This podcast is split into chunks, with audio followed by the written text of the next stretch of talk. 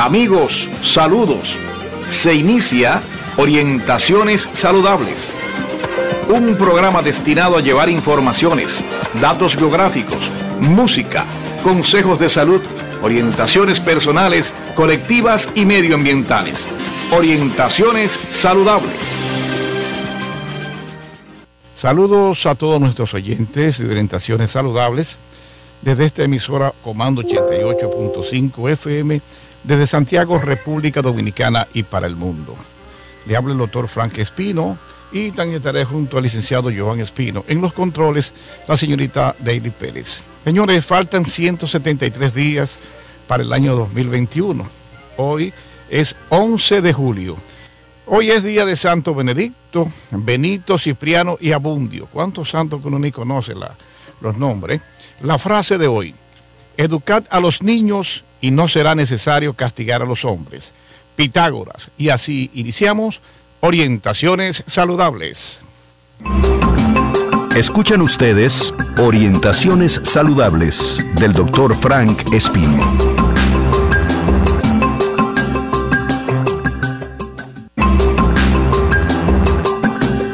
COP Médica, más de 50 años junto a ti, protegiendo tu futuro, presenta el informe del tiempo.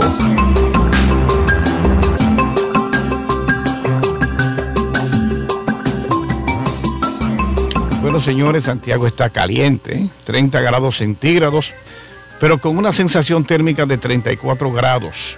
El viento del sureste a 21 kilómetros por hora, con una humedad relativa de un 66%. La visibilidad 9.7 kilómetros probabilidades de lluvia un 10%. El sol salió hoy a las 6.12 ante meridiano, pero se va a acostar a las 7.27 eh, pasado meridiano. Vamos a ver qué información nos tiene la ONAMET, que es la Oficina Nacional de Meteorología. En las condiciones del tiempo, la incidencia de una atmósfera de escasa humedad y con partículas del polvo sahariano estará limitando las formaciones nubosas y la ocurrencia de lluvias sobre todo muy significativas en el país. Sin embargo, no se descarta la ocurrencia de chubascos locales con tronadas aisladas desde matutina debido a una vaguada sobre el país en los niveles medio y alto de la troposfera y a los efectos orográficos locales sobre algunas localidades de las regiones nordeste, la llanura costera caribeña y la cordillera central. Para este domingo se prevé un incremento de la humedad e inestabilidad sobre nuestra región debido a la cercanía de una onda tropical. La misma se estará asociando con una vaguada presente en varios niveles de la troposfera. En tal sentido, se pronostica la ocurrencia de nublados con aguaceros moderados a fuertes, eh, tormentas eléctricas y ocasionales ráfagas de viento, principalmente sobre provincias de las regiones del nordeste, sureste, llanura oriental y la cordillera central. La UNAMED, sea la Oficina Nacional de Meteorología, informa que la tormenta tropical Fay degeneró en una baja presión post-tropical a unos 45 kilómetros al sur-suroeste de Albany, New York, con vientos máximos sostenidos en 55 kilómetros por hora, moviéndose hacia el norte a 28 kilómetros por hora. Esta será nuestra última información sobre este sistema. Seguimos recordando a la población evitar exponerse a la radiación solar por tiempo prolongado desde la 11 ante meridiano hasta la 4 pasado meridiano. Además, para mitigar el calor provocado por las altas temperaturas, debemos ingerir suficientes líquidos, preferiblemente agua, y vestir ropas ligeras de colores claros. En el país se mantiene el déficit pluviométrico desde hace varios meses. Por lo tanto, le exhortamos a adoptar medidas que garantice el uso racional de agua. Este ha sido el informe del tiempo en orientaciones saludables. Orientaciones saludables del doctor Frank Espino.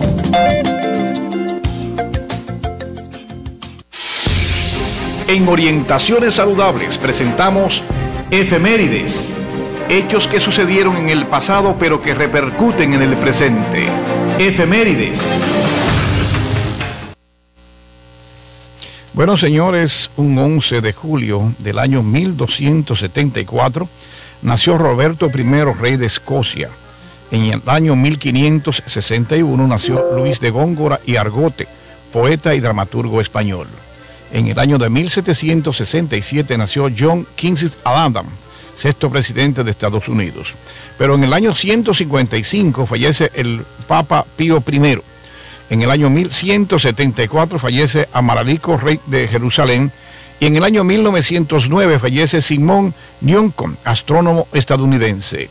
En el año 1302, un 11 de julio, con la victoria de la batalla de las Espuelas Doradas en el Contrai, Finlandia se independiza de Francia. En el año 1804, Aaron Burr hiere mortalmente a Alexander Hamilton en un duelo a pistola. Este moriría al día siguiente. En el año de 1811, el científico italiano Amadeo Avogadro publica su ensayo sobre el contenido molecular de los gases.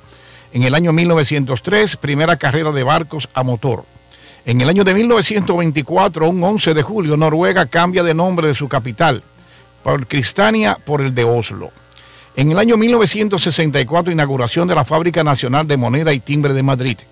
En el año de 1971, nacionalización de la gran minería del cobre por Salvador Allende. En el año 1979, se dice que fue realmente un desastre eh, científico, en Australia se estrella la estación espacial Skylab que cae a tierra de manera incontrolada. En el año 1986, un eclipse de siete horas durante, eh, de duración es contemplado por 3 mil millones de personas. En el año de 1987, según la ONU, hay 5 mil millones de personas en el mundo. Y en el 2002, un 11 de julio, en la isla Perejil, España, un grupo de gendarmes marroquíes invaden territorio español. Este hecho empeoró notablemente las relaciones entre esos dos países. Así es, ahora vamos con las efemérides nacionales y es que en el año 1509 Diego Colón, hijo del almirante Cristóbal Colón, llega a la isla como gobernador de la Española, acompañado de su hermano Fernando, su esposa y sus tíos Bartolomé y Diego. En el año 1844, durante, eh, Duarte es recibido en Puerto Plata con varias expresiones de acción al movimiento iniciado en Santo Domingo, que días antes le había proclamado presidente de la República. En el año 1865 se embarcan las últimas tropas españolas tras largas luchas frente a las fuerzas dominicanas, terminando así la era de España en Santo Domingo, iniciándose lo que históricamente se conoce como la Segunda República. En el año 1891 inicia su circulación el periódico El Día, primer diario de Santiago de los Caballeros, bajo dirección de Ulises Francisco Vidó. En el año 1939, el presidente Rafael Leonidas Trujillo es recibido en privado por el presidente de Estados Unidos, Franklin Delano Roosevelt, con el que intercambia impresiones de interés para ambas naciones. En el año 1955, líderes del Partido Revolucionario Dominicano, Juan Bosch, Ángel Miolán y Nicolás Silva, viajan a Viena, Austria y a través de, de, la vía de Bélgica para participar en el Congreso de los Trabajadores del Transporte, escenario en el que aprovechan para solicitar el bloqueo contra la tiranía de Rafael Leonidas Trujillo. En el año 1959 concluyen las acciones militares contra los expedicionarios del 14 de junio con la caída del último grupo al mando del comandante Delio Gómez Ochoa de nacionalidad cubana. En 1961 es fundada la organización no partidiza Unión Cívica, quienes solicitan eh, ante la Junta Central Electoral participar en los comicios del 20 de diciembre del año 1962. En el año 1962, Félix Verdenido es interrogado sobre la desaparición en la ciudad de Nueva York del profesor español Jesús de Galíndez cuando éste era cónsul en la urbe estadounidense. En el 1971 la isla de Santo Domingo es estremecida por un movimiento sísmico de 6.1 grado en la escala de Richter, provocando daños en la capital del país. En 1990 Juan Bosch llama a los periodistas dominicanos enemigos del género humano durante un incidente originado en el campus de la Universidad Autónoma de Santo Domingo, en el acto donde se declaraba al profesor honorífico al Nobel de Literatura Camilo José Cela. En el año 2000 muere en Santo Domingo, a la edad de 87 años, el poeta nacional Pedro Mir. Y en el año 2015 el Vaticano inicia sin su presencia una medida sin precedentes, la primera audiencia del juicio penal contra el ex nuncio en el país, Joseph Wosolowski, por presuntos abusos a menores y posesión de material pornográfico pedrastra. Wosolowski se recupera en un centro médico en terapia intensiva. Bien, hasta aquí las efemérides. Escuchan ustedes Orientaciones Saludables del Dr. Frank Espino.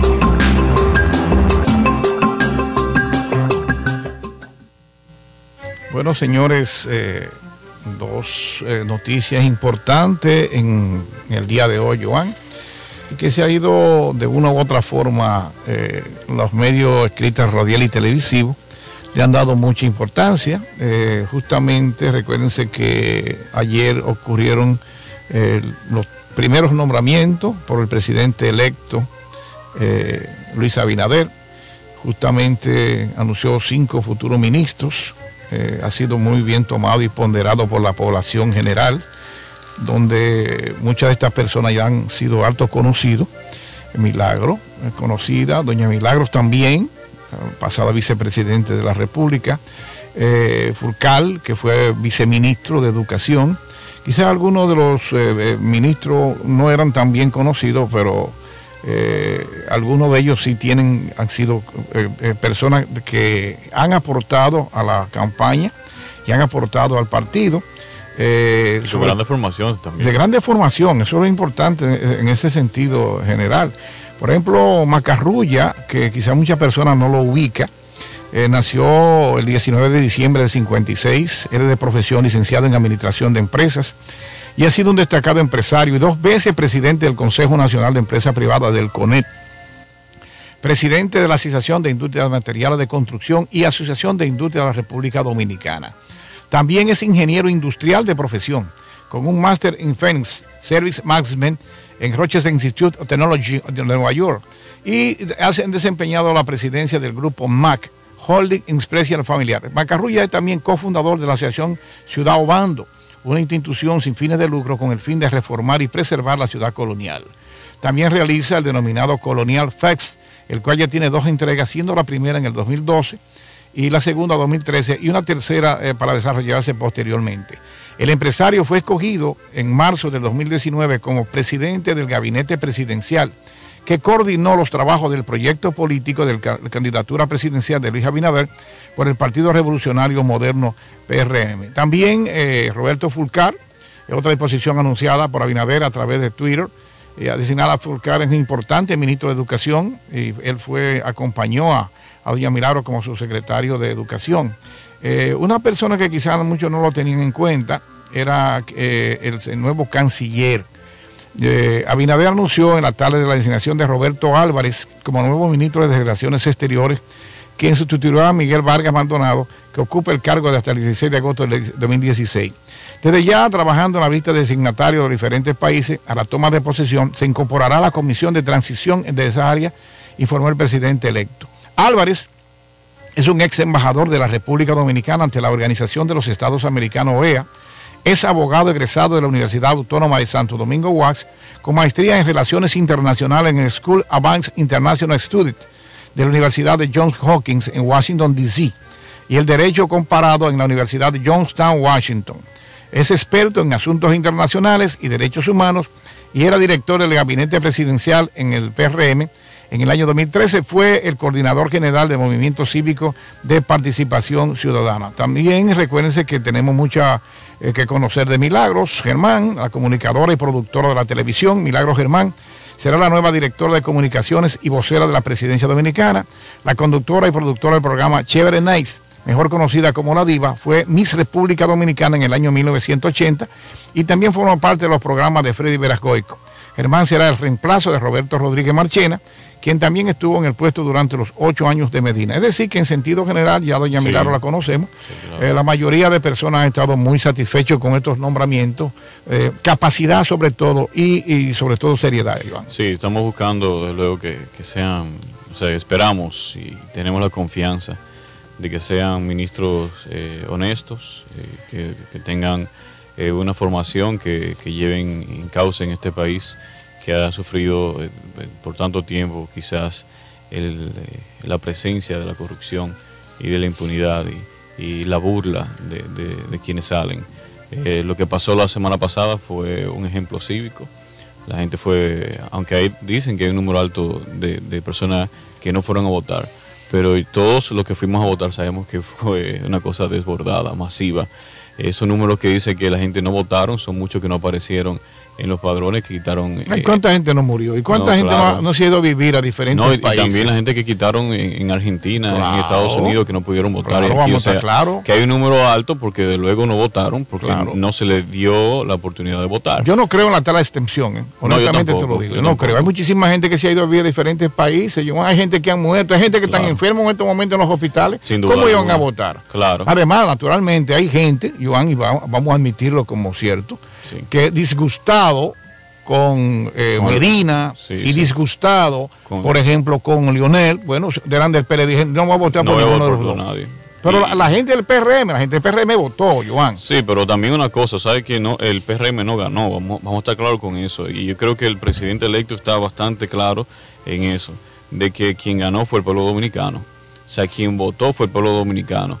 Es decir, que claro que sí, que, que la gente del PRM, que está en su partido, votó, pero los que votaron, eh, vamos a decir que fuimos los dominicanos, eh, incluyéndome también porque ejercí mi, derecho y, yo creo que, era oportuno el cambio eh, y era oportuno confiar en, esta, en esta ocasión en que las cosas pueden ser mejores. ¿Tú sabes qué me preocupa a mí, Joan? Un ministro de Cultura. Yo no veo, no visualizo en estos momentos un ministro de Cultura eh, no sé, porque los ministros de Cultura que hemos tenido hasta ahora, señores, han sido inoperantes. han sido inoperantes. Santiago está destruido desde el punto de vista de cultura. Nosotros, Joan, que hemos estado ligados a la literatura, que hemos estado ligados al teatro, que hemos estado ligados, tú que has estado ligado al cine, nosotros que estamos ligados a la televisión, a la comunicación.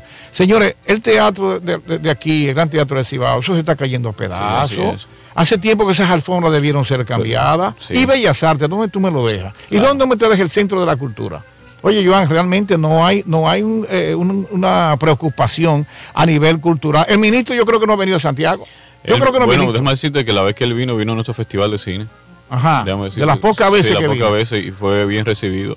Y le agradecimos su presencia, pero a mí me sorprende, usted no, sé si ustedes vieron, eh, que justamente saliendo ya casi, de... Bueno, yo voy a leer esto. Al, Ministerio de Cultura, eh, Eduardo Selman, si me puede decir cómo a cuatro días de Luis Abinader es seleccionado el presidente de la República. Esto lo escribe Aquiles Jiménez. Usted adjudica una licitación de casi 300 millones de pesos en vitrinas, es decir, en, utilería eh, para, para mueblar cosas. O sea, nunca había dinero en el Ministerio de Cultura y ahora saliendo 300 millones de pesos lo van a dedicar a, no sé qué cosa. No, no, no, no. olvídate de eso, no, no. ¿Eh? No, no, no. no. Eh, eh, y realmente aquí no ha habido un ministro de cultura, el otro también era muy egocentrista. está bien que se destacó y le ha dado que premios internacionales, pero también era una parte, era como el, yo, yo, yo. ¿Y cómo se llama este señor que ahora se me olvidó? Que es un literato, es escritor. era Pedro, ¿no? Este, no, no, es que fue el primero que estaba aquí hombre, que, le gustaba eh, hacer los, ferias del libro, y, pero era para, era para exhibirse.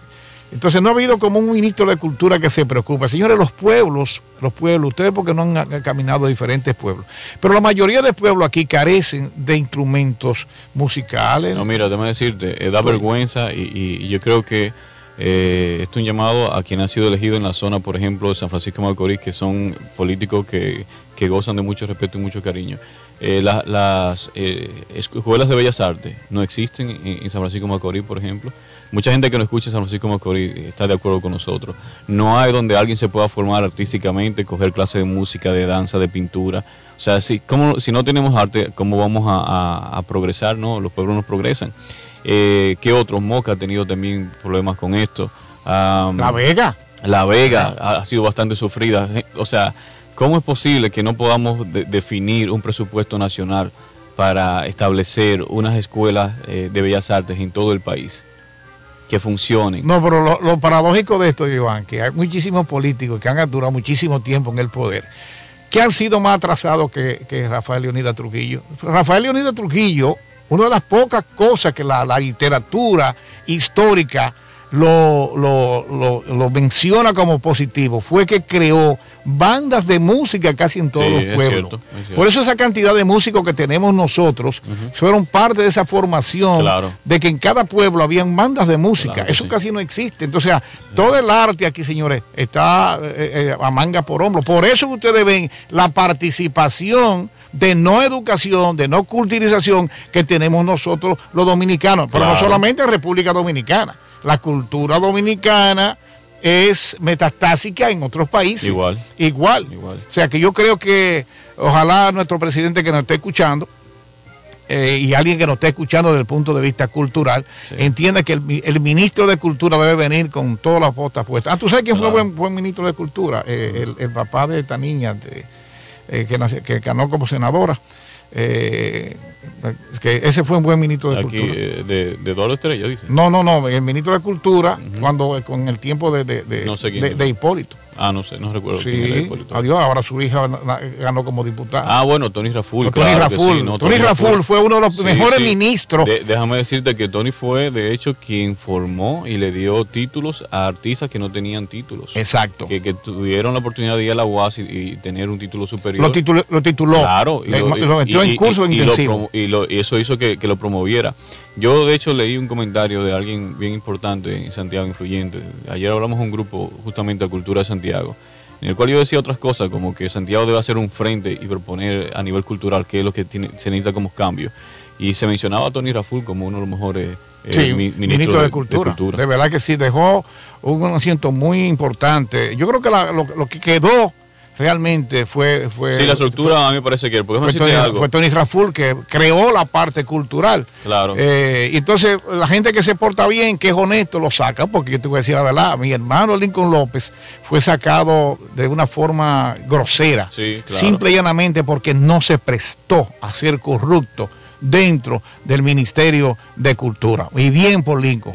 Prefirió que lo, que lo suspendiera, que lo sacaran. Em, yo prefiero que me saquen mil veces ante, ocupar un sitio de corrupción. Queda limpio, ¿eh? Queda, limpio. porque eh, yo, si no mal recuerdo, él dijo, yo no voy a abrir esta oficina, que fue lo que él dijo, hasta que aquí llegue el pago que se le debe a las personas. Pero no que el pago, era que estaban dando cheques falsos, ah, sin fondo. y él dijo que no se prestaba a eso. Y como no se prestaba a eso, justamente fue sacado del Ministerio de, Cultura. ¿Te entiendes? Y Lincoln, te voy a decir la verdad, aquí no hay, yo te voy a decir la verdad, de, yo creo que de, de la capital para acá, para, no exagerar, no hay un individuo con el nivel cultural elevado que Lincoln López. No, y de gerencia. Y de gerencia. Porque hay una cosa que tengo que Y de responsabilidad y de seriedad. Te lo digo, ¿eh? Claro, te lo digo. debemos entender que los ministros no necesariamente tienen que ser de su área, pero sí tienen que ser buenos administradores y gerentes. Eso, eso pasó, de hecho, mencionando, y yo creo que hay que también eh, reconocer las cosas que se han hecho bien. Eh, Gonzalo Castillo fue un buen ministro hasta cierto punto. Bueno, ahora se, vamos a ver qué pasó con todos los fondos que manejó pero él no es ingeniero.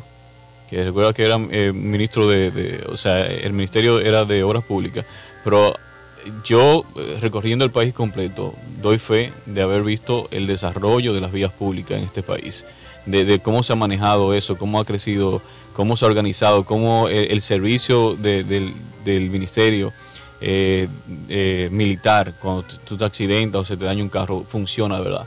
O sea, hay que reconocer que él hizo un buen trabajo y él no era una persona preparada eh, o no es una persona preparada en, ingeniería. Es preparada, bueno, ha tenido otro, otro, otro camino y hay que reconocer que hizo un buen trabajo en el ministerio, razón por la cual pensamos que eh, en aquel momento Danilo lo escogería como candidato, pero bueno, sabemos luego que, la historia con él ha sido muy diferente. Eh, ¿Por qué lo pongo por, como ejemplo? Porque yo pienso que si llegara un ministro de, a nivel de cultura, eh, el Ministerio de Cultura, que no sea necesariamente artista, porque hay que estar claro, los artistas son posiblemente los peores administradores. son muy románticos. Sí, sí, son peores administradores. Si llegara alguien que, que, es gestor cultural, que realmente sabe cómo administrar la, la, parte, cultural. conoce bien eh, todo engranaje y lo, y lo impulsa, lo promueve, pues yo creo que tendríamos un, un resultado muy diferente en este país que es tan necesario. Por eso es que te estaba diciendo que el caso de Lincoln fue algo como que eh, eh, eh, le quitó la cabeza a Santiago y la región. Es que Lincoln tenía una proyección a nivel cultural. Saludables, recuérdense que estamos en 88.5 en comando y que nuestro teléfono de cabina, señores, es 809 226 8875. Repetimos, 809 226-8875. Usted puede llamarnos, darnos cualquier sugerencia, pero también veo, dale, que usted tiene aquí en WhatsApp. Dice, lo, ah, bueno, dice 8, 829, eso es por vía WhatsApp. atiendan bien, 829. No, pero no te vas a responder, porque ese es de José Manuel, ¿verdad? Ah, ah bueno, ok, ando ese otro problema. Pero este sí. este sí vamos a utilizarlo. Este lo utilizan ustedes en la tarde, ¿verdad? Correcto. Eh, Saludos a José Manuel. José Manuel, sí, yo tengo. Tremendo eh, programa. Eh, tremendo programa. Le estoy dando mucho seguimiento todos los días a las 5. Dale, de verdad que sí, lo estoy siguiendo bastante a los muchachos. 809-226-8875 y ojalá recibir algunas llamadas de ustedes, eh, qué sé yo, para cuál de estos temas que estamos tratando. Yo hago otra cosa de preocupa, que nos preocupa mucho y lo vamos a dejar en, la, en otra segunda intervención es que más de 21 mil casos activos de coronavirus en República Dominicana ya sobrepasan los recuperados del COVID-19. Señores, yo les voy a decir a ustedes la verdad, lo que me están escuchando. Yo soy médico y yo tengo miedo. Vuelvo y repito, soy médico y yo tengo miedo. Señores, nuestros hospitales, nuestras clínicas a nivel del país están llenas, llenas, llenas. Santiago ha triplicado y ¿saben por qué? Porque aparte de los enfermos de Santiago, lo están llegando de Puerto Plata, lo está llegando de Moca, lo está llegando de San Francisco de Macorís, lo está llegando de La Vega e incluso de la capital. Porque recuerden que Santiago es el corazón del Cibao, donde están los, eh, los médicos con una, eh, eh, con una capacitación especial en cuidados intensivos y las mejores salas de intensivos están en, nuestra, en nuestro hospital. en nuestra clínica y hospital. Voy a ver si hay, si hay una llamada. llamada, cambiar bloques. sí, adelante. Sí, buenas. Sí, le escuchamos. ¿Quién nos llama y de dónde? Le habla Carlos Acosta de Santiago. Ajá. Eh, mire, para aportar a la parte de cultura que usted estaba mencionando, en mi niñez eh, me acuerdo que en todos los pueblos había escuelas de música que no existen ahora. No hay cómo aportar a la música desde los, desde los pueblos. Y otra cosa que quiero aportar es el hecho de que tenemos tantos jóvenes en los en las regiones eh, sin empleo que una buena iniciativa del gobierno sería eh, poner zonas francas o mano de obra en los pueblos para que la, la juventud pueda laborar. Yo estoy de acuerdo contigo. A, las capitales y a las ciudades. Estoy de acuerdo contigo, Carlos. Sí, yo estoy de acuerdo con usted, pero recuérdese que hay un mecanismo desde el punto de vista jurídico, desde el punto de vista económico, desde el punto de vista eh, de, dónde deben actuar y dónde deben estar las, la zona franca. Porque recuérdense que muchas veces nosotros pensamos en nuestros pueblos, pero a veces qué puede producir determinado pueblo y qué tipo de fábrica puede ponerse en determinado pueblo. Yo comparto con usted, por eso que los pueblos grandes, las ciudades más grandes son los que más adquieren esa mano de obra, porque eh, a veces pensamos, vamos, vamos a suponer, pensamos en San José de las Matas un pueblo que yo quiero, adoro, y es un pueblo donde nació mi madre, pero ¿qué tanto podía yo poner una zona franca en San José de las Matas? O sea, no sé cómo ubicarme, por la sencilla razón de que eh, qué gran producción ahora mismo tiene San José de las Matas. Claro, pero mira que, eh, Carlos dice algo que a mí me parece importante. Eh, quizá no sea zona franca, pero yo creo que lo hemos hablado tú y yo esto. Pero yo pongo el caso de una fábrica de una fábrica de bebidas gaseosas que está en Santiago Rodríguez. Sí eh, Santiago Rodríguez activó su economía después de que esta fábrica llegara ahí. ¿Qué pasa? No necesariamente necesitas poner una, zona franca, pero al menos, y esto escuché de hecho a Binader mencionar algo de esto y ojalá él lo pueda cumplir. En cada, por lo menos en cada provincia del país, colocar una empresa nacional o internacional que dé trabajo, porque eso directo o indirectamente está promoviendo la economía de ese, ese, de ese lugar. ¿Por qué? Porque trabaja un familiar tuyo pero tú recibes los beneficios de tu familia cuando llega.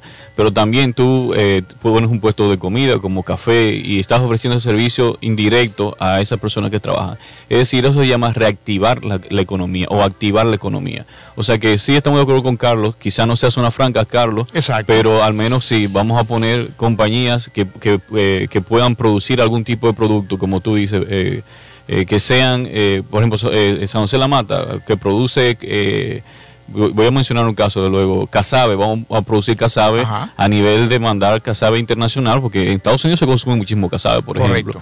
Y bueno, vamos a poner compañías sumales de, de, producir, eh, producir, casabe, que, usualmente son compañías medianas, lo, máximo que ha llegado posiblemente a la producción de casabe. Pues bueno, ahí tenemos una idea. Eso mira, Carlos, mira, Carlos, también otro problema que ha surgido, y eso no, no es escondido para nadie el poco estímulo que han tenido los gobiernos en los pueblos pequeños. Como dice Joan, por ejemplo, aquí ha desaparecido prácticamente la fábrica de, calzado, Joan. Sí, no. Yo recuerdo que San Francisco de Macorís eh, era una potencia en fábrica de calzado. Eso ha disminuido mucho porque ha, faltado el estímulo. Aquí hay varios pueblos, por ejemplo, eh, tiene que ver, por ejemplo, en la línea, donde tiene que ver la vía láctea, el en la, en la compañías lácteas. Tiene que ver con leche y todo eso. Pero también eh, vamos a estar claros, muchas de esas vacas se deshidratan y mueren porque a veces no están ni siquiera le han hecho eh, una proporción para que esa vaca pueda tener. Eh, no han creado las condiciones para. No han creado las condiciones. Ahí sí yo estoy de acuerdo con él. Quizás la palabra, la palabra zona franca, quizás lo que es muy magnificado, porque una zona franca requiere, primero que tú tengas una energía, y aquí la energía es bastante costosa. Segundo, que tú tengas eh, acceso a colocar esas maquinarias y en un campo determinado. O sea, él piensa así, yo diría que más bien la palabra de él sería crear eh, el sistema de empleo, sí, sistema, de empleo. sistema de, algo de ocupación para esas personas que pueden eh, utilizarlo. Pero la palabra zona franca es muy limitado en sentido general, pero sí crear empleo y se pueden crear empleos. Así es, así es. Bueno, seguimos en orientaciones saludables. Eh, regresamos ahora a un bloque comercial. Y recuérdense de nuestro teléfono, señora. Nos gustó mucho esa llamada. 809-226-8875. Si alguien, por favor, nos quiere llamar y opinar sobre la parte cultural, se lo agradezco muchísimo. La parte eh, eh, que tiene que ver con la parte de cultura a nivel de Santiago, de la región y del país. 809-226-8875. Seguimos con Orientaciones Saludables. En Orientaciones Saludables presentamos lo que usted debe saber. En lo que usted debe saber, el hipo en el feto y en el recién nacido. Mediante ultrasonido se ha demostrado que el feto puede tener hipo a partir de las 8 semanas del comienzo de la gestación, antes de que aparezcan los movimientos respiratorios. Según algunas hipótesis, los movimientos del hipo en el feto preparan los músculos respiratorios para realizar su función inmediatamente después del nacimiento. El hipo de los adultos podría ser la reminiscencia de estos reflejos primitivos. El hipo es muy común en los recién nacidos y niños de menores de un año. Pueden durar hasta media hora. Al igual que ocurre en los adultos, el hipo pasajero no es peligroso ni doloroso. No es por lo tanto síntoma de ninguna enfermedad. El hipo sucede más a menudo en el bebé debido a que por lo general come o bebe demasiado rápido, lo cual provoca la dilatación del estómago y la estimulación del nervio frénico. Por lo tanto, para evitar el hipo en el bebé, es recomendable procurar que el pequeño no ingiera su alimentación demasiado rápido. Se debe hacer pequeñas interrupciones y buscar un ambiente relajado y tranquilo usted debe saber algunos datos sobre el hipo. Los científicos han observado hipo en ratas, conejos domésticos y gatos. Parece que solo lo experimentan los mamíferos. La frecuencia del hipo es muy variable. Puede oscilar entre 2 y 60 por minuto. Un equipo de investigadores franceses del Hospital de la Pitié-Salpêtrière de París propuso en el 2003 la hipótesis no comprobada de que el origen del hipo es evolutivo se debería a la conservación filogénica de algunos patrones nerviosos presentes en vertebrados primitivos en los que este mecanismo podría desempeñar un papel importante para poder respirar dentro y fuera del agua, como en el caso de las ratas y los anfibios. En el 2006, Francis M. Fasmil de la Universidad de Tennessee recibió el Premio Nobel de Medicina por un estudio clínico sobre el cese del hipo crónico mediante la estimulación digital del recto. El récord de ataque de hipo más largo conocido corresponde a Charles Osborne, 1894-1991, que presentó hipo de forma continua durante 68 años, entre 1922 y 1990. Esto ha sido lo que usted debe saber.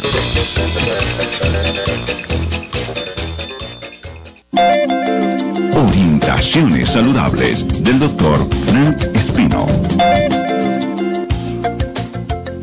Tenemos la, eh, la llamada grata de Lincoln López, justamente, nosotros que estamos hablando de él. Vamos a pasarlo al aire. Agradecemos a todos quienes están llamando también en la emisora al 809-226-8875. Y bueno, Lincoln, ¿nos escuchas? Sí, claro, sobrino, ¿cómo estás? Todo bien, estamos aquí transmitiendo en vivo de Comando 88. Lincoln, es, es un privilegio para nosotros, tú sabes que habíamos cambiado ya de emisora y estamos también en un nuevo dial, eh, hablar contigo precisamente. No, el eh, privilegio es mío, Frank. Sí, gracias. Con estos nombramientos que está haciendo el presidente electo, habíamos, habíamos pensado justamente que uno de los, eh, de los nombramientos, yo creo, esperados desde el punto de vista cultural es un ministro de cultura, porque Lincoln, de verdad te lo digo, creo que el único persona que fue ministro de cultura que marcó un paso importante era Tony Raful. fue Tony Raful, porque Eh, ahí se inicia el Ministerio de Cultura, pero los Sí, la ley que crea el ministerio, el primer incumbente fue Tony Raful. Entonces, a partir de ahí, como que yo no sé, los ministros han tenido unos fallos que yo no, yo no comprendo. Yo quisiera, Lincoln, en sentido general, eh, como te tenemos como un gestor de, de la cultura y que justamente fuiste un sufrido por ser honesto, por, por la honestidad, por no obedecer a, a preceptos de, de contagio, de corrupción. Tú, Pero ti- lo, lo denuncié y el ministro me dijo que eso fue incorrecto y me canceló por eso. Exacto, porque la cosa Ah. correcta cuando se hace es eh, terrible. Entonces yo quisiera... El incorrecto es él. tú ves. Claro, Claro, que sí, lo entendemos, lo entendemos. Entonces, en, en, en, en líneas generales, Lincoln, Sí. ¿dónde ha estado nuestro fallo desde el punto de vista eh, cultural en República Dominicana? Tú que conoces no solamente la parte de la actuación y dirección y que has sido profesor universitario en dos universidades, eh, dos universidades prestigiosas de Ucamaima y Utesa y Sí. ha conocido prácticamente el ahí entero desde el punto de vista cultural. ¿Dónde está el fallo? ¿Qué es lo que nos falta a nosotros? Yo creo que lo que nos falla, eh, lo que no- eh, lo- eso hay que verlo en varias direcciones. Lo primero es que no se deben poner ministros que no estén vinculados a las interioridades de, de una unidad como esa, que es muy especializada y como tú sabes muy bien, tiene mil caras.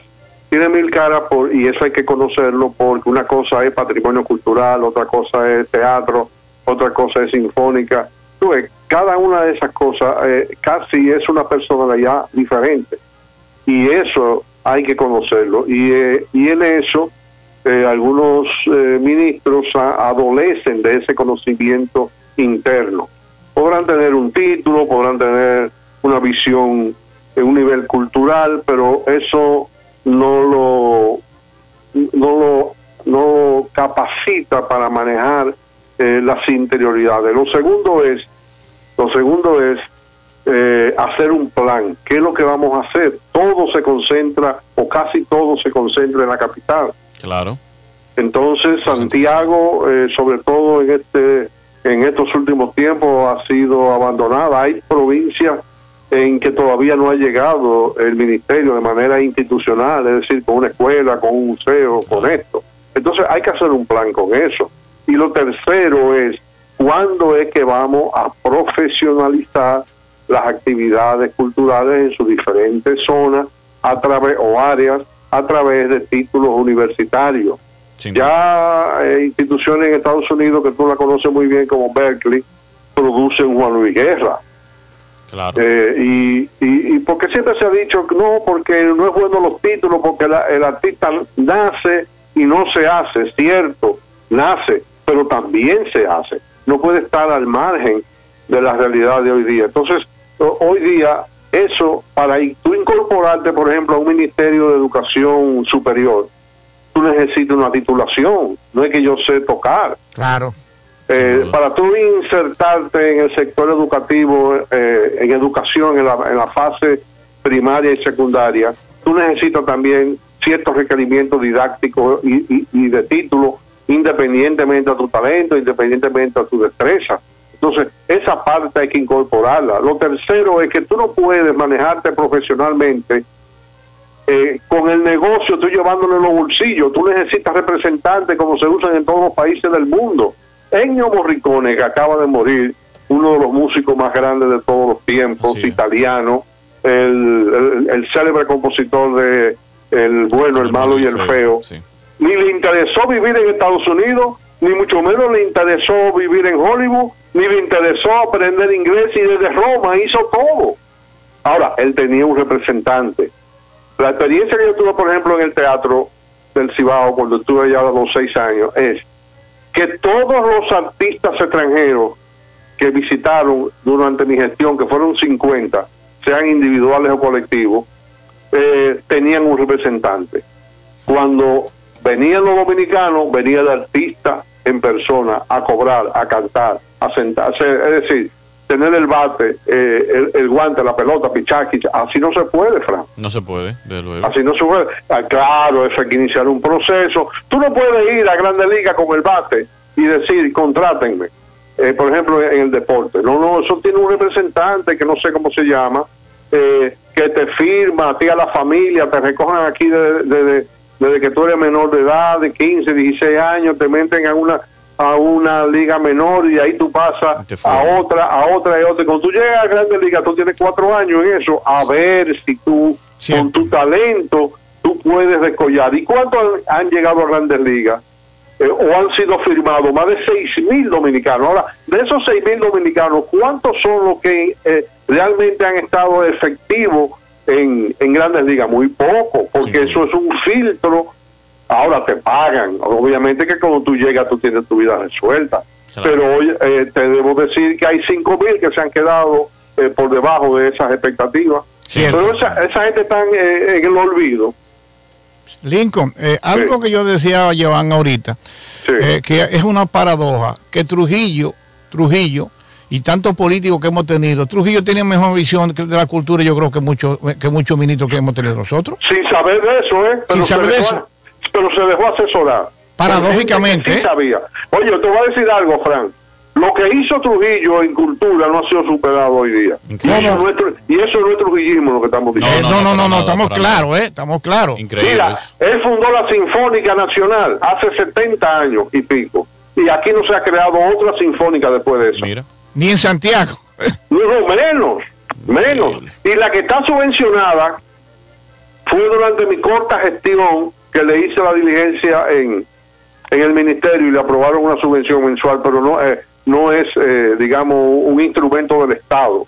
El coro nacional fundado por Trujillo, todavía no existe un coro eh, regional o, municipal o lo que sea en el país subvencionado por tal. Es solamente uno el que fundó Trujillo. Ah, el Orfeón de Santiago, porque porque yo sometí al ayuntamiento eh, la oficialización de ese coro y que le pusieran sueldo a todos esos coristas, incluyendo al padre Hilario. Cuando tú encuentras la parte de teatro, eh, se fundó uno en la capital, como tú bien sabes, otro en Santiago. El de Santiago fue cerrado y nunca más en el país. Así no se puede desarrollar un país. No, sin duda alguna. Entonces, eso es lo que digo, Lincoln, que a nosotros nos ha faltado como esa, esa trayectoria, eh, esa continuidad Incluso, incluso Lincoln, eh, nuestras universidades, por asuntos de presupuesto, por asuntos, también la parte cultural ha disminuido, que es lo que tú dices. Nosotros debíamos estar creyendo gestores en el arte, como se crean gestores, por ejemplo, bailarinas, eh, como se crean, qué sé yo, eh, y así debemos aportar. una pregunta, Capicúa. Yo sé que tú perteneces a otro partido y indiscutiblemente no, no queremos, nunca hemos discutido como amigos, tú y yo somos hermanos, nunca hemos discutido la parte política. Yo tengo mi preferencia, naturalmente, primero lo tuve muy de cerca con José Francisco Peña Gómez, lo tuve muy de cerca con Doña Milagro, eh, abandoné el PRD y estaba más ligado a la parte eh, que tiene que ser con el PRM, porque esa es mi trayectoria. Eh, ¿Cooperarías tú con el gobierno en cualquier cultural si te, lo, te lo pidieran? Te lo voy a contestar con esta pregunta, Frank, y tú me vas a entender perfectamente. ¿Y tú vas a dejar de atender a una persona, mujer, que va donde ti en ginecología porque sea de otro partido? No, imposible. No, imposible. No, y tú le vas a preguntar a esa muchacha o a esa paciente de qué partido es. No, no, tampoco. Ni le pides tampoco que se inscriba en el tuyo para tú, para dejarla pasar al consultorio. Correcto. Pero no es una cuestión profesional. De luego, y me parece y reconozco en, Lincoln. Lincoln, Lincoln, tú eh. sabes que me satisfizo mucho eh, la comisión que surge eh, de salud Sí, Preci- sí. Precisamente hay dos, Está Daniel ahí, tus dos, dos ex alumnos tuyos están ahí. Está, está Plutarco y está Daniel. Está Plutarco y está Daniel. Porque recuerda que Plutarco también hizo teatro y Daniel fue Sí, prácticamente sí, tu alumno. Y está en- pendiente una presentación en, eh, en su casa eh, de Plutarco, del monólogo eh, Ahora que veo el botón, que pienso que por la campaña, eso se va, tú sabes que eso se, yo lo hago sin fines de lucro. Correcto, correcto. Y él dice, no, porque yo tengo un grupo de médicos y amigos, que sé yo qué, y yo no, con muchísimo gusto, en tu patio ahí lo hacemos, no hay problema. Ah, pues de momento lo vamos a hacer cuando pase un Tú- poquito más la solo- pandemia. Tú solo recuerdas. Sí, bueno, eh, Lincoln, muchas gracias por No, tu no, participación con nuestro programa. Después que pase un poquito más esta pandemia, cuídate mucho, que no andes sin Igual, mascarilla, ¿eh? Tú oyes, igual, no, porque siempre. realmente estamos asustados, Lincoln, con la cantidad de casos que hay. Re- Sobre eh, todo lo de Santiago. Sí, porque tú sabes lo que pasa, Lincoln. Lo que ha pasado con Santiago es una cuestión lógica. Yo le decía ahorita a, eh, a, Joan y a Daile, que, está, que es la que nos sirve de control, eh, ella es venezolana y ya comprende mucho a República Dominicana, que es que Santiago, eh, Lincoln, tiene el nivel más alto a nivel médico eh, de, de instalaciones hospitalarias pri- privadas y públicos, donde hay grandes internistas, donde hay también grandes intensivistas y tienen los mejores equipos. Entonces, ¿qué sucede? Lo que tú dices, si los otros pueblos no tienen nada, ¿para dónde van a coger Lincoln? Para acá. Para acá, eso es lo que ha pasado, aparte de la sumatoria que tenemos nosotros en Santiago, de que también ah, tenemos muchos enfermos. Entonces vienen de Puerto Plata, vienen de San Francisco, viene de La Vega, viene de Moca, e incluso hay una parte de la gente de la capital que está llegando para acá, Lincoln, por eso que estamos saturados. Ah, sí. Sí, ¿Y por qué dice el ministro entonces que ustedes son alarmistas aquí en Santiago? yo creo que fue un error, le mal, malinterpretó. Yo no quisiera, Ah, yo no quisiera ni juzgarlo, porque fue tan, tan, fue tan una mentira tan vil que yo no quisiera juzgarlo. Pero yo creo que lo que malinterpretó, él malinterpretó, fue lo que un comunicado que alguien dijo que una de las clínicas de aquí había dicho que había como que discernir. eh, Este, este más viejo, este más joven. Vamos a hacer primero el joven y no el viejo, lo que se hizo en Italia. Y por ahí fue que él se metió en la parte ética. Pero él sabe bien, él sabe muy bien. Y lo dijo Daniel. Daniel, Daniel en una entrevista que yo vi decía que están saturadas las clínicas. Claro que sí. Y lo dijo el doctor Luis Grullón también de Corominas. Claro. Y lo dijeron también en el JON. O sea que eh, realmente estamos saturados y vamos a ver cómo salimos de esto. Señores, seguimos con orientaciones saludables. Hablamos con Lincoln López. Muchísimas gracias, igualmente. No, gracias a ti. Gracias. Escuchan ustedes Orientaciones Saludables del doctor Frank Espino.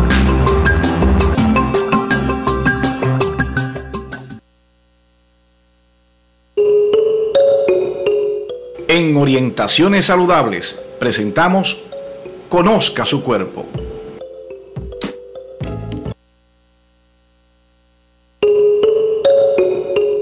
En Orientaciones Saludables presentamos Conozca su cuerpo.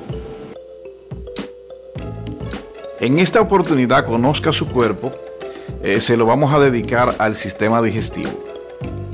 El sistema digestivo, eh, también denominado aparato digestivo, tiene la función de procesar el alimento, separando las proteínas, los hidratos de carbono, los minerales, las grasas y otras sustancias necesarias e introducirlo todo en la corriente sanguínea de modo que se pueda utilizar. El tracto digestivo comienza en la boca, donde la mandíbula y la lengua deshacen el alimento con la ayuda de la saliva secretada por las glándulas salivares. El alimento masticado, combinado con la saliva, se ingiere y se transporta por el esófago mediante movimientos peristálticos, es decir, contráctiles, hasta el estómago. En el estómago, el alimento se combina con ácido clorhídrico que ayuda a deshacerlo más. Cuando se ha digerido completamente el alimento, el resto del fluido, denominado quimo, pasa a través del píloro a los intestinos grueso y delgado. En el largo serpenteado intestino delgado, se absorben de la corriente sanguínea los nutrientes del quimo, dejando los residuos que no sirven. Tales residuos pasan a través del colon. A lo largo del tracto digestivo, el páncreas, el vaso, el hígado y la vesícula biliar segregan enzimas que ayudan durante el proceso digestivo. Ese es, señores, conozca su cuerpo el sistema digestivo que indiscutiblemente es lo que nos permite recibir los alimentos, degradar los alimentos y desechar la parte que no sirve de esos alimentos. Este sábado fueron reportadas otras 16 muertes por coronavirus, lo que indica que en dos días han fallecido 38 personas en el país por la pandemia, ya que el día anterior fueron 22 las defunciones. El acumulado de muertes es de 880 en República Dominicana, mientras que los casos confirmados se elevaron a 43.114 con 1.199 nuevos. Así lo establece el Boletín Especial Epidemiológico del Ministerio de Salud Pública. Los recuperados son 20.996 y los casos activos superan de hecho los recuperados 21.238 con una tasa de letalidad de 2.04% y de positividad de 25.37%. En el país ya tenemos 43.114 casos confirmados de coronavirus, en lo que, bueno, este viernes, como ya mencionado, habían 119. 19. Tenemos una llamada, vamos al aire. Buenas tardes. Buenas. Sí, buenas Sí, ¿con tardes. tenemos el gusto? ¿Dónde nos llama? Andy Gómez. Juan Di. Juan, de placer escucharte. Caramba, te nos había perdido. Cuéntamelo. No, no, doctor, eh, interesante la, los comentarios en el día de hoy sobre la cultura, Sí, la tan abandonada cultura. sí, sí. Qué, qué difícil, Dios mío. ¿eh? Juan- Doctor, Ajá. Sí, no, que estoy escuchando a Joan precisamente dar estos datos acerca de, los casos documentados. Bueno, 1.114 casos hasta la fecha. Un asunto muy preocupante. Yo he estado viendo a la gente que, que- se está aglomerando en diferentes sitios y si no pasara nada. Una pena que esto esté ocurriendo. Y hay que seguir insistiendo en esto, de mencionar a la población que las urnas se cerraron en el 5 de, de, de julio, pero parece que las cosas la gente no toma en cuenta que también las están abriendo, porque no nos queremos cuidar. Y hay que decirlo así, hablar de esto, de que esto no es un, un chiste, lo del virus del COVID-19. Y quisiera precisamente, doctor, hablar alguna breve resumen de las cosas que hemos publicado en el diario de salud. Eh, vista de que el tiempo es un poquito corto. En los infartos al miocardio, que en minutos puede matar a una persona sin siquiera enterarse, se están produciendo durante esta pandemia sin que haya registro debido a que los pacientes no van a emergencia por una serie de factores incluyen el miedo a asistir a centros de salud, disminución de estrés en la cuarentena. Entonces, estos motivos podrían significar que los infartos quizás no han disminuido, sino que los casos no llegan al servicio de urgencia a tiempo. Muchos de los pacientes tal vez fallecen antes de llegar a las urgencias o deciden pasar los síntomas en casa con la idea de buscar asistencia cuando pase la pandemia. Entonces, la doctora Ileana Ureña, quien es encargada de cuidados intensivos de la Asociación del Instituto Dominicano de Cardiología, señala que la reducción a nivel global del síndrome coronario agudo pudiera estar determinada por menos estresores psicosociales, laborales, por el trabajo desde casa y la prohibición de reuniones sociales. Ayuda mucho.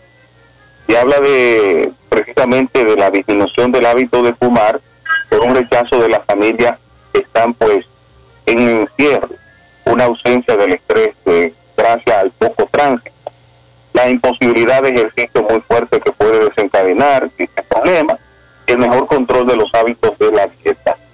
Entonces es importante que la población tome en cuenta que si tiene hipertensión, si tiene problemas cardiovascular, pues no dejar de, de tomar su medicación y sobre todo evitar ese miedo de que no se debe asistir a los centros Así Toman es. todas las medidas de precaución, las mascarillas, utilizar, algunas personas usan una especie como de, de, de- de máscara con, con un plástico por delante. Usarla, lo importante es que Sí. Juan, Juan gracias por tu intervención. Eh, ya me está haciendo Daile aquí seña. Eh, eh, por esa- ese dato que tú nos has dado ha sido muy interesante porque no todo es COVID. Hay gente que tiene otra patología que también necesitan ser atendidos en nuestros hospitales, en nuestras emergencias. Wandy, gracias por tu información y te seguimos siempre en tu, en tu diario. ¿eh? Bien, así llegamos ya a la parte final de Orientaciones Saludables. Gracias a todos por estar con nosotros como cada semana aquí en Comando 88 de 11 a 2 y media.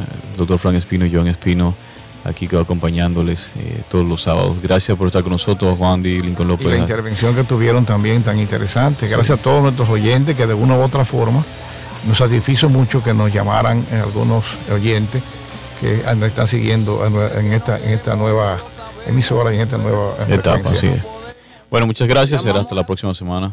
Y bueno, estamos en contacto.